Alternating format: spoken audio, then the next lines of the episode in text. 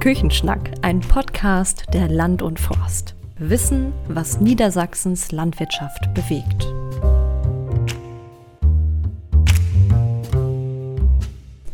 Moin, liebe Zuhörerinnen und Zuhörer. Herzlich willkommen zur aktuellen Ausgabe unseres Land und Forst Küchenschnack Podcasts. Mein Name ist Laura Schneider, ich bin Redakteurin bei der Land und Forst im Bereich Tierhaltung und mir gegenüber sitzt heute Milchviehhalterin Katharina Bleis. Hallo, Frau Bleis. Hallo. Ja, schön, dass ich hier sein darf. Wir sind hier in Axstedt im Kreis Osterholz. Ja, auf einem niedersächsischen Milchviehbetrieb erwartet man natürlich schwarz-weiße Holsteinkühe. Die findet man bei Ihnen im Stall unter anderem auch, aber da stehen auch Jersey-Kühe. Erzählen Sie doch mal, wie ist es dazu gekommen? Genau, wir haben 180 schwarzbunte Kühe noch und 120 Jerseys jetzt. Dazu gekommen sind wir eigentlich, dass wir über meinen Meisterkurs überlegt haben, wie können wir den Betrieb weiter optimieren unsere alten Ställe weiter gut nutzen, ohne viel umbauen zu müssen und eine ganz effektive Kuh halten zu können. Und so sind wir dann letztendlich, dadurch, dass wir schon drei Jerseys vorher hatten, auf diese Rasse gekommen. Wie kam das dann bei Ihren Eltern an, als Sie gesagt haben, wir probieren das mal aus, wir holen uns Jersey-Kühe auf den Betrieb? Meine Eltern waren im ersten Moment ein bisschen geschockt, aber ich habe denen dann die Zahlen vorgelegt, die ich gerechnet habe. Und die haben immer gesagt, Katharina, wenn du das machen möchtest, unterstützen wir dich. Und wie ging es dann los mit der Umsetzung? Wie viele Tiere sind dann gekommen? Angefangen haben wir mit 84 Jerseys, also mit zwei LKWs. Die sind am 8. und 9. Dezember 2020 gekommen, wurden dann erst in einem Quarantänestall gehalten. Dort mussten wir Blutproben ziehen, ja, alles mit dem Veterinäramt abklären und so weiter und haben dann nach und nach die Tiere, die zur Kalbung anstanden, zu uns auf den Betrieb geholt ja, die sind dann bei uns in die trockenstehende Herde mit integriert worden und von da aus, wenn sie gekalbt hatten, in ihre eigene Herde, die jetzt bei uns in den Altgebäuden auf dem Betrieb steht. Und Sie haben das Ganze ja dann auch mit Ihrer Meisterarbeit begleitet und ausgewertet. Was waren die Ergebnisse? ja, die Ergebnisse, die waren natürlich einmal die guten, hohen Inhaltsstoffe, die die Jerseys haben. Das ist für uns ein ganz, ganz wichtiger Punkt. Dann, ähm, Wo sind Sie da momentan mit den Inhaltsstoffen? Ja, bei der schwarzbunten Herde liegen wir bei 4,2% Fett und 3,4% Eiweiß. Bei den Jerseys liegen wir bei 6,2% Fett und 4,8% Eiweiß. Die Milchleistung liegt bei den Schwarzbunten bei 10.600 Kilo und bei den Jerseys, dadurch, dass das alles im Moment noch Fersen sind, bei 7.100. Aber ich gehe davon aus, je mehr Laktationen sie machen, umso höher wird auch die Milchleistung mit den Inhaltsstoffen, die dann hm. bleiben. Genau, dann haben wir natürlich noch die Zahlen gehabt, was Eutergesundheit, Klauengesundheit anbetrifft. Da haben die Jerseys auch ganz hohe Vorteile im Vergleich zu den Schwarzbunten, weil sie einfach auf ihren Klauen ungefähr 200 Kilo weniger Gewicht tragen als eine schwarzbunte Kuh. Die Klaue bei einer Jersey ist aber genauso groß wie bei einer schwarzbunten. Das ist halt ein ganz entscheidender Punkt. Mhm. Dann ein weiterer Vorteil ist, dass sie sehr leichtkalbig sind. Wir haben überhaupt gar keine Probleme mit den Geburten. So ein Kalb, ja gut, mit 21 Kilo Geburtsgewicht, das ist die Hälfte von einem Schwarzbunten, die flutschen da so raus. Und ähm, also bisher sind Ihre Erfahrungen auch rundum positiv, wenn ich das so raushöre. Das heißt, Sie wollen auch dabei bleiben auf jeden Fall oder den Jersey-Anteil sogar noch aufbauen? Genau, wir wollen auf jeden Fall dabei bleiben und den Jersey-Anteil auf 100 Prozent umstellen. Also die ganze Herde, 300 Kühe sollen dann Jerseys sein. Wie läuft die Vermarktung momentan und hat sich da irgendwas dann geändert oder geht das wie bisher weiter, nur dass Sie mehr Inhaltsstoffe abrechnen können? Genau, erstmal geht das so weiter mit unserer Molkerei, mhm. dass wir ja in Anführungszeichen nur mehr Inhaltsstoffe abrechnen können.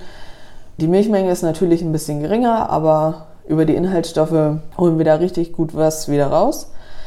Die Tiervermarktung ist natürlich so ein Punkt. Ähm, die weiblichen Kuhkälber, wenn man da welche verkauft, die wird man immer gut los. Bei den Bullenkälbern wird es dann natürlich schwieriger, aber dadurch, dass wir alle Tiere weiblich gesext besamen, haben wir einen sehr, sehr hohen Kuhkälberanteil, den, wenn wir was vermarkten, den wir auch dann gut mhm. loswerden können. Als Sie dann auf Ihre Jersey-Rinder umgestellt hatten, wie waren denn die Reaktionen, die Sie so wahrgenommen haben von anderen Landwirten oder auch von Leuten, die vorbeigekommen sind? Die Reaktionen von den Leuten, die hier bei uns mit dem Fahrrad vorbeigekommen sind, die waren wirklich durchweg positiv, weil natürlich die Jerseys auch ein ja, kleine braune Kühe sind mit einem sehr niedlichen braunen Kopf, schöne schwarze lange Wimpern. Also da war wirklich ganz viele, die angehalten haben, gefragt haben, wieso, weshalb, warum macht ihr das? Bei den Landwirten ja, war die Reaktion sehr, sehr unterschiedlich. Manche haben gesagt, das ist total toll, was ihr macht. Von anderen haben wir aber dann auch wieder gehört, ob das alles so sinnvoll ist und was Katharina sich da schon wieder überlegt hat. aber ihnen klappt es gut, von daher ist das ja das Wichtigste. Auf jeden Fall, das klappt richtig gut.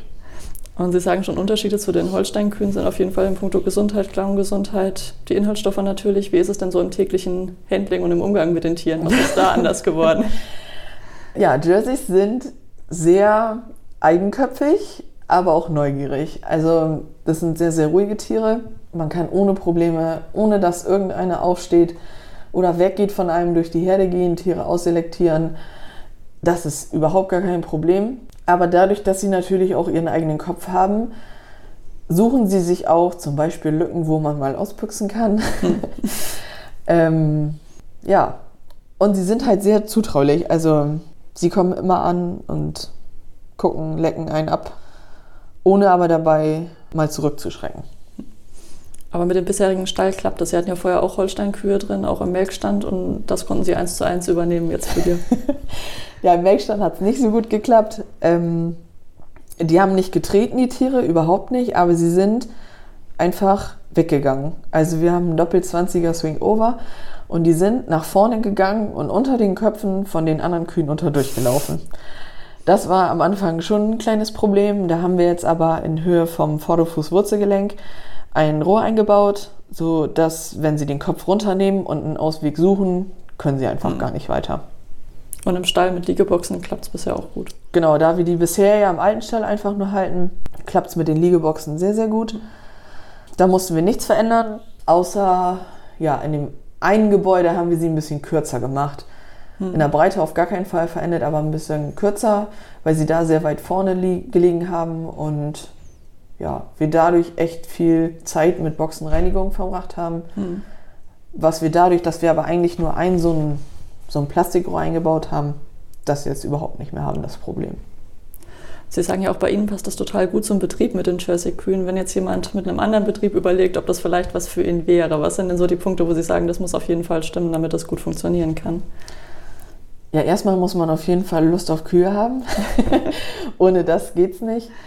Dann ist es ja meiner Meinung nach ganz wichtig, dass man einfach einen Stall hat, der dazu passt. Das heißt, ein neu gebauter Stall mit großen Liegeboxen und so weiter, das geht einfach nicht, weil die stehen auf, die gehen da rückwärts rein, die drehen sich um und kommen wieder raus. Und also das endet in Chaos. Meiner Meinung nach passt das ganz gut in Altgebäuden, ja, die man nicht viel umbauen kann und will, sondern einfach anders nutzen möchte, effektiver nutzen möchte und auch noch länger nutzen will. Hm.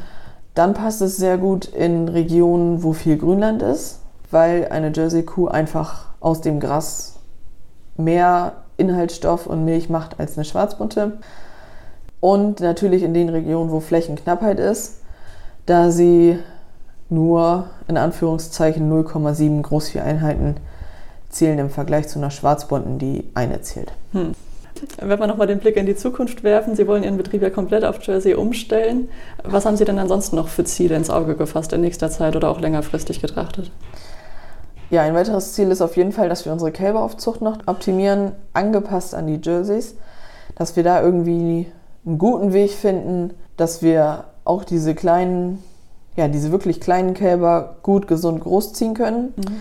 Dann ist ein weiteres Ziel, das mit den Jerseys vielleicht noch ein bisschen öffentlicher zu machen, damit man einfach mehr Akzeptanz kriegt von der Bevölkerung, dass diese Kühe doch ja, sehr effektiv sind im Vergleich zu den anderen. Und wir wollen gucken, dass wir unseren Betrieb so weiter optimieren, dass von uns jeder in der Familie auch mal beruhigt in den Urlaub fahren kann und beruhigt hm. mal ein Wochenende frei machen kann. Sie haben ja in dem Jahr auch zum ersten Mal bei der Goldenen Olga mitgemacht und dann auch noch gleich sehr erfolgreich. Sie sind nämlich auf dem vierten Platz gelandet.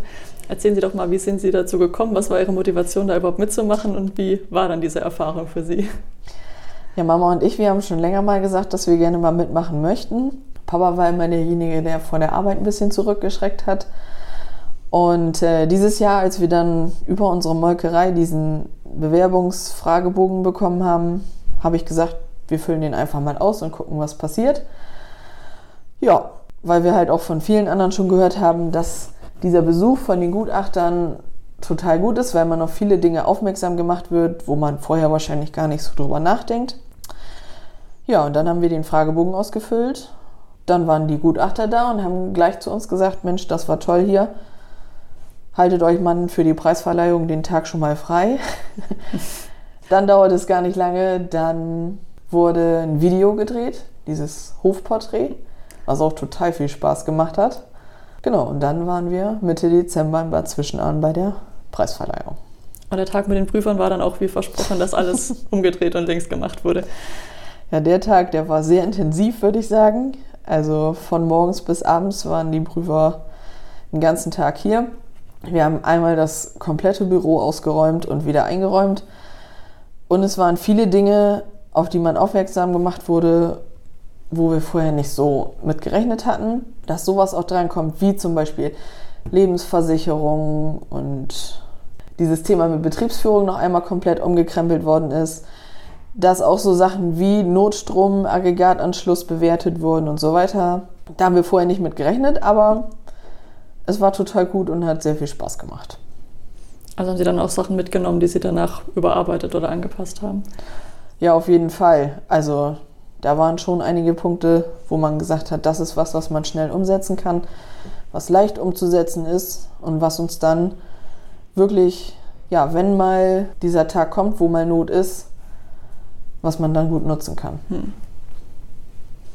Ja, und dann kam die Preisverleihung im Dezember dann. Sie lächeln auch immer noch, wenn Sie davon berichten. Erzählen Sie doch mal, wie war diese Erfahrung? Ja, das war wirklich ein schöner Tag. So, wir sind dahin gefahren morgens nach Bad Zwischenahn, wurden sehr herzlich begrüßt. Ähm, von der Landesvereinigung für Milchwirtschaft kannten einen alle gefühlt. Man wurde gleich per Du angesprochen, das war sehr angenehm, fand ich. Dann dieser ganze Rahmen, in dem das stattgefunden hat, war einfach nur schön, weil allein dieses Gefühl, da hingekommen zu sein, das war schon für uns richtig, richtig toll. Dann hat jeder einen großen Blumenstrauß bekommen, diese schöne Urkunde und letztendlich, ja, danach das Zusammensitzen bei dem gemeinsamen Essen und auch der Tag im Frühjahr, wann dann nochmal alle Leute kommen zur Hochschulübergabe, das wird, glaube ich, auch nochmal richtig gut. Ja, ist ja auch eine schöne Anerkennung für den Betrieb, wenn das alles gut läuft und irgendwo dann auch belohnt wird. Ja, auf jeden Fall.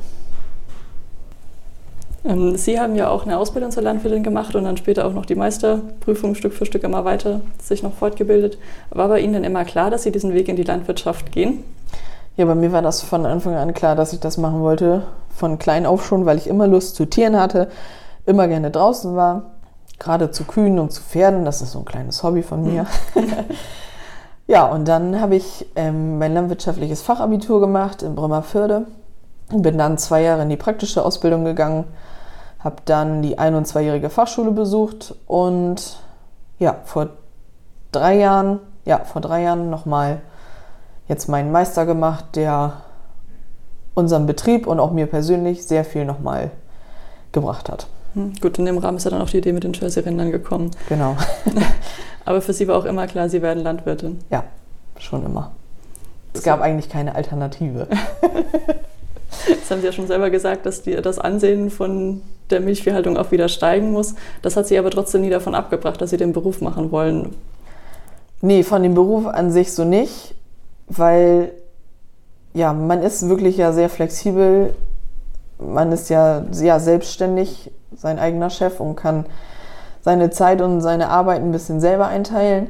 Das Einzige, ja, wo ich mir früher nie so Gedanken drüber gemacht habe, ist, dass wirklich irgendwann mal dieser Punkt kommt, wo alle schlecht auf die Land oder über die Landwirte reden. Das ist aber so ein Thema, das müssen wir, glaube ich, nicht nur in Deutschland, sondern europaweit wieder angreifen, dass das einfach wieder besser wird. Hm. Aber was wären die Schritte, die Sie da für nötig halten, gerade jetzt als junge Landwirte, die sich da vielleicht auch irgendwo Unterstützung erhoffen? Was müsste kommen? Ich glaube, dass jeder einfach seinen Betrieb so haben muss, dass jederzeit Besucher kommen können. Also man muss eigentlich komplett transparent und offen sein für alles. Die Leute müssen wieder auf die Betriebe kommen, sich das angucken, wieso, weshalb, warum was gemacht wird. Unterstützung, ja, Ob da von der Politik das Nötige kommt, das weiß ich nicht so genau.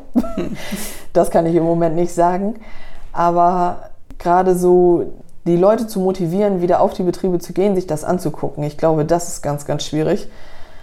Weil zum Beispiel in der Werbung im Fernsehen, das ist mir vorher nie so bewusst geworden, aber in der letzten Zeit achte ich da sehr viel drauf. Es wird so viel für vegane Produkte geworben wie noch nie. Und ja, ob das so sinnvoll ist, Eier und Käse aus dem Labor zu, zu sich zu nehmen, ich weiß es nicht. Hm. Gut, das ist die eine Seite und für unsere Produkte könnten wir ja trotzdem auch werben. Das ist ja das, was Sie auch sagen. Es müsste jeder Betrieb so sein, dass man ihn jederzeit besuchen kann. Auch das ist ja an sich Werbung für die Produkte, die wir da erzeugen. Ja. Wie kommen denn bei Ihnen Leute auf den Betrieb zum Besuch, um sich das anzugucken? Und wie sind dann die Reaktionen, die Sie von der Bevölkerung bekommen? Wir wohnen ja hier ziemlich außerhalb, haben keine Nachbarn, aber im Sommer ist hier Fahrradweg Hochbetrieb. Seitdem wir die Jerseys haben, die laufen an einem Außenvordertisch, wo man auch fast direkt dran vorbeifährt. Also die sieht man auf jeden Fall. Seitdem halten wirklich Leute an und fragen und wollen wissen, wieso, weshalb, warum macht ihr das? Dann spricht man mit denen, kommt ins Gespräch und sagt aus den und den Gründen. Ja, und dann dauert es gar nicht lange, dann denken die da ein, zwei Tage drüber nach und dann klingelt das Telefon und sie fragen, ob sie mal einen Liter Jersey-Milch holen können. ja, das ist wirklich so. Und einfach mal zum Probieren, weil viele können sich da gar nichts drunter vorstellen. Und es ist wirklich wir haben es auch erst nicht so richtig geglaubt, aber es ist wirklich schon geschmacklich ein Unterschied da. Ja, dann vielen Dank und wir sind gespannt, wie es auf Ihrem Betrieb weitergeht. ja, auf jeden Fall.